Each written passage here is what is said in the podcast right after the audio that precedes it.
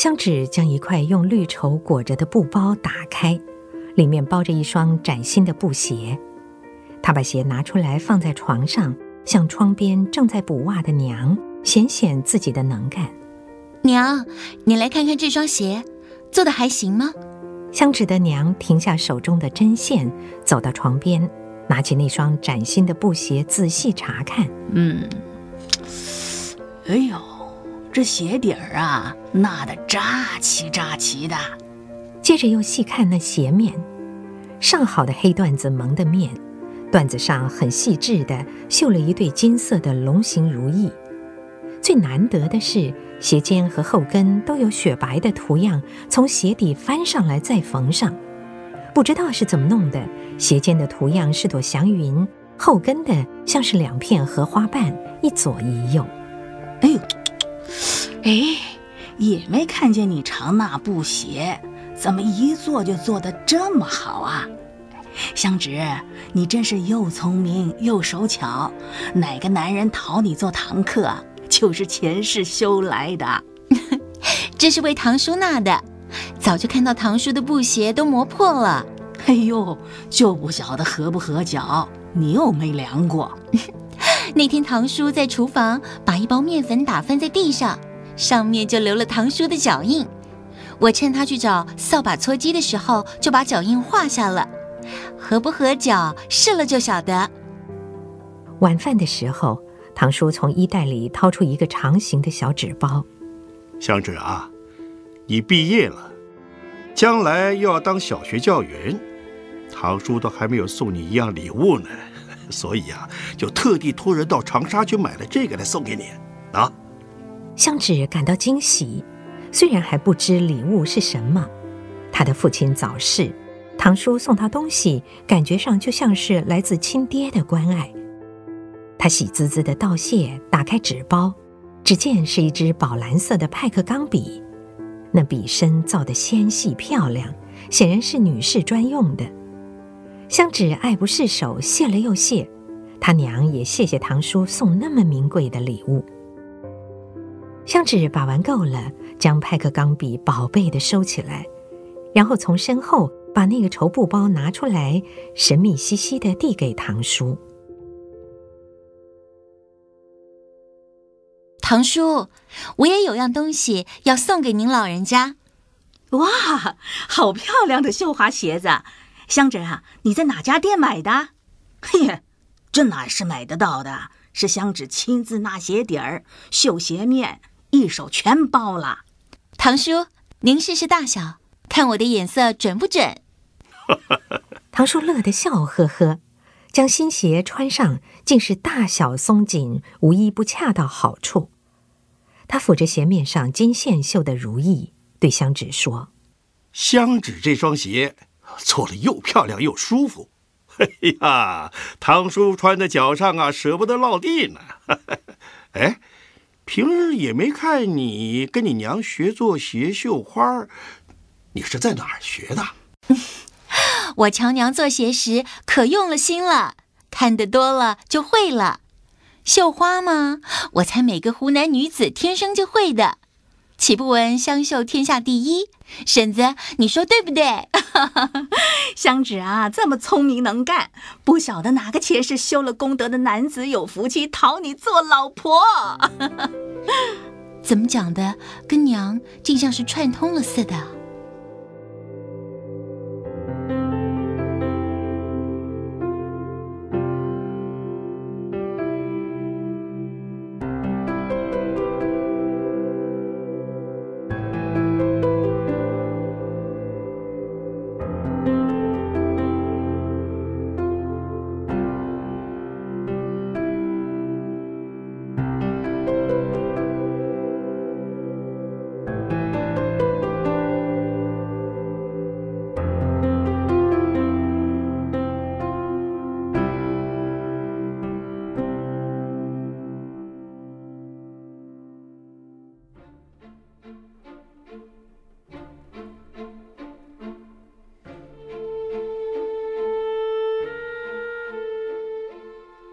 现在香芷正襟围坐在西湖小学的教务主任室中，和另外的一位来应试的竞争者静静地等待。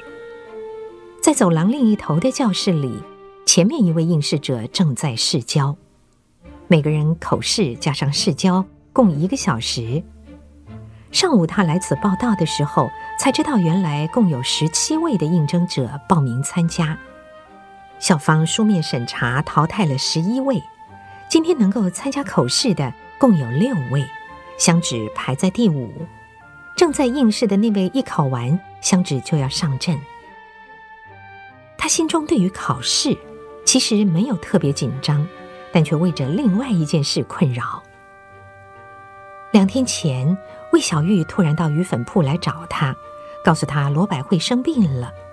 香芷一时之间没有办法判断，小玉有没有将石鼓山遇见韦俊和自己的事告诉百惠，也就不知道百惠的病和这些事有没有关系。他只知道百惠住进了医院，病情一定很严重。小玉和他一起赶到仁济医院去看百惠，还好他的病情已经稳定下，发烧退到了三十七度八。医生说，如果一切顺利，再过几天就可以出院回家休养。这是个好消息，一则是病情好转了，再则能够回家当然好，毕竟住院的费用不便宜。百惠见了他和小玉，显得很高兴，但是因为体弱，讲话不多，也不晓得是不是心里有鬼。香芷总觉得百惠对他有些冷淡。倒是对小玉反而比较热络，谈了一些班上同学的近况。护士小姐进来量体温、喂药，百惠坐起来仍然显得衰弱。香芷看着暗暗的心疼，但也只好道声保重，和小玉离开了。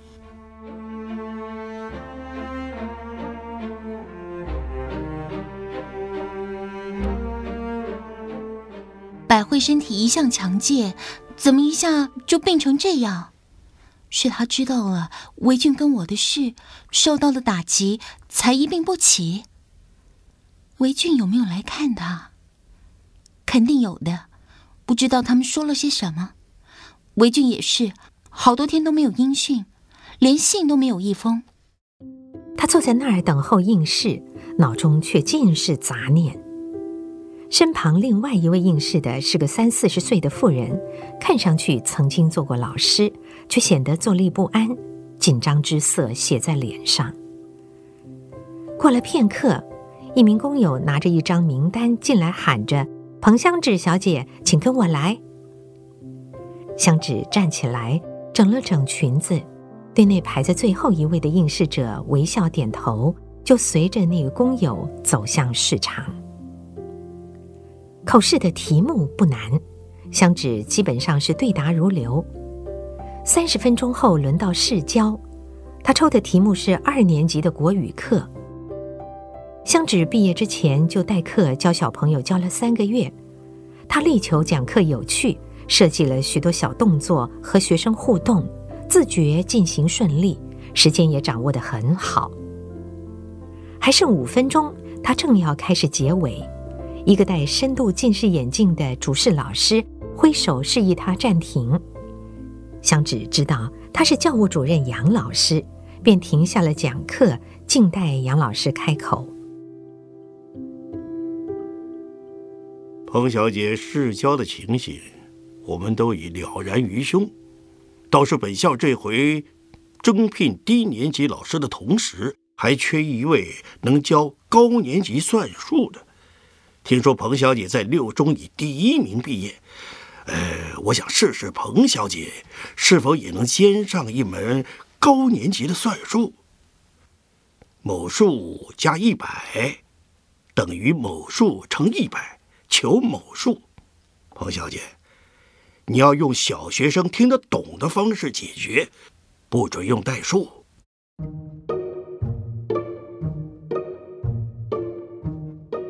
现在大家都看到了，右边还剩九十九个某数，左边只剩下一百。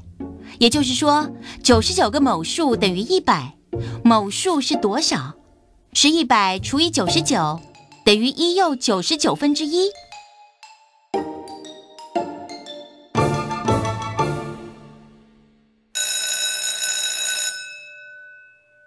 讲到这里，铃声响起，时间刚好到香芷对评审老师鞠个躬，偷眼看到三位资深老师的脸上都带着满意的微笑。他知道最后这一题他的表现会加分。这一天是七月五号的下午，婶子和娘在家做了些好菜，等香芷回来。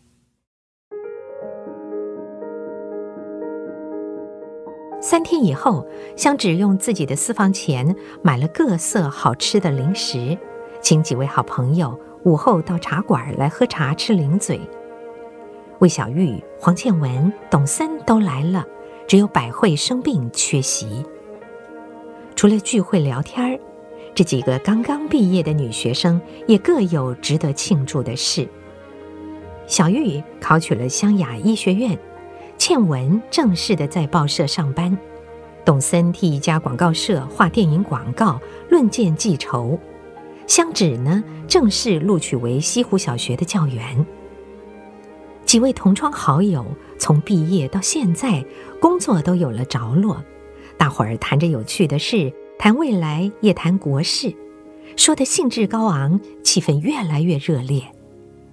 就在这个时候。一个男学生从屋外推门进来，庆文认得是报社里头打工的小江。他见小江满头大汗，气喘如牛，显然是一路快跑过来的。小江，什么事情急成这样？黄小姐，易先生要你马上回报社。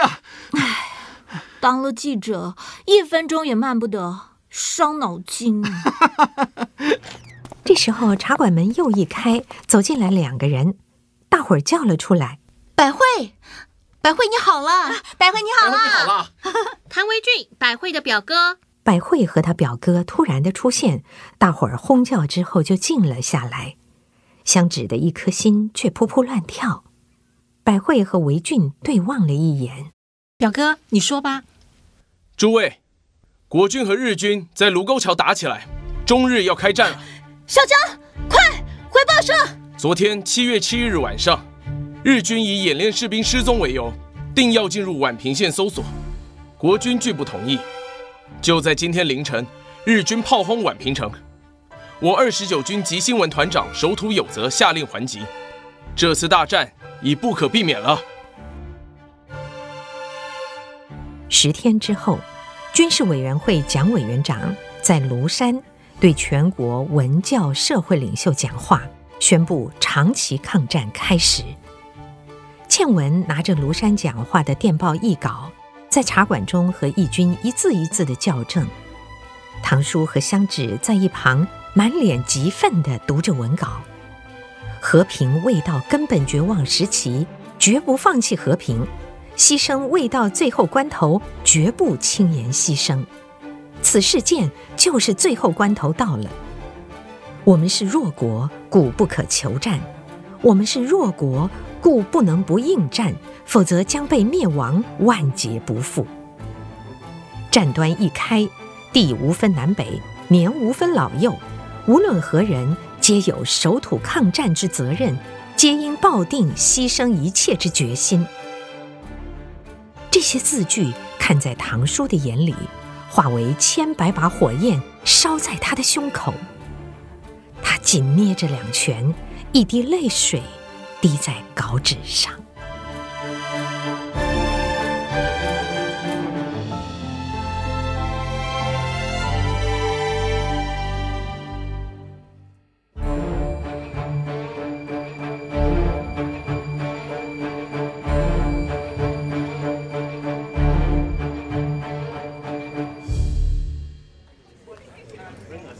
茶馆的生意越来越好。礼拜天的上午就有客人来喝茶，除了地点好、宽敞，唐叔从福建和浙江采购来的好茶是吸引知茶客的最佳武器。另外呢，这家茶馆铺的零食特别新鲜，蚕豆啊、莲子、花生，只要略有不脆的便换新。唐叔可是个不惜成本的老板。还有呢，唐叔的经营方式特别。他没有茶坊小弟，客人自己选茶，自己沏茶，墙上一块黑板，只要自己在桌号下记上喝了几壶茶，拿了几碟零食就可以，走的时候算账，童叟无欺。香芷昨天晚上回家的时候，已经过了九点。西湖小学为准备秋季开学，校长召集所有的教员开了半天的会，对下学年学校的计划做了说明。无论是教学方面或是行政方面，朱校长都有很好的想法。他觉得，由于学校小，老师们除了上课，还要兼顾一些学校的行政工作。朱校长特别重视学校对于学生的辅导。不只是课业辅导，更重要的是生活辅导。这一点深获香芷的心。他一向觉得小学老师，尤其是低年级的级任老师，最重要的责任是把孩子的生活和学习规矩给做好。开会的时候，校长要他这位新老师表示意见，他就说：“衡阳有句老话，三岁看八十，好多事情，好多习惯。”长大了再教就改不过来了。会后，校长请大家吃了一顿便饭，搞到快六点才回家。一到堂叔的茶馆门口，遇见了一位故人，一个似曾相识的身影从对街走了过来。那个人头上戴了一顶草编的小礼帽，上身一件旧西装，手中提了一只西式的皮箱。走进了街灯下，认出来竟是四五个月前见过的蔡专员。蔡专员看起来有些风尘仆仆，应该是来客栈投宿的。他也瞧见了香芷，很开心的打招呼：“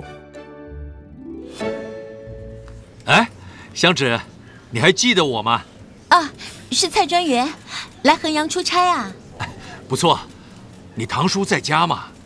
我也是刚从学校回来，才到家门口呢。不过堂叔应该在家吧？你要不要先上楼去放好行李，再下来茶馆坐？我去找堂叔。哈，你从学校回来，已经在西湖小学当老师了，太好了。是啊，在两个多礼拜就要开学了。哈哈哈！一奇兄，什么风把你这大忙人又吹到衡阳来了？来来来，快上楼。我在茶馆等你啊！蔡专员趋前和堂叔紧紧地握手，也不知是不是心理作用，昏暗的街灯下，香纸却似乎看到这两人交换了一个神秘的眼色。唐叔的浓眉稍扬了一下，蔡专员极为的点了下头，两只手似乎又加力的紧握了一下。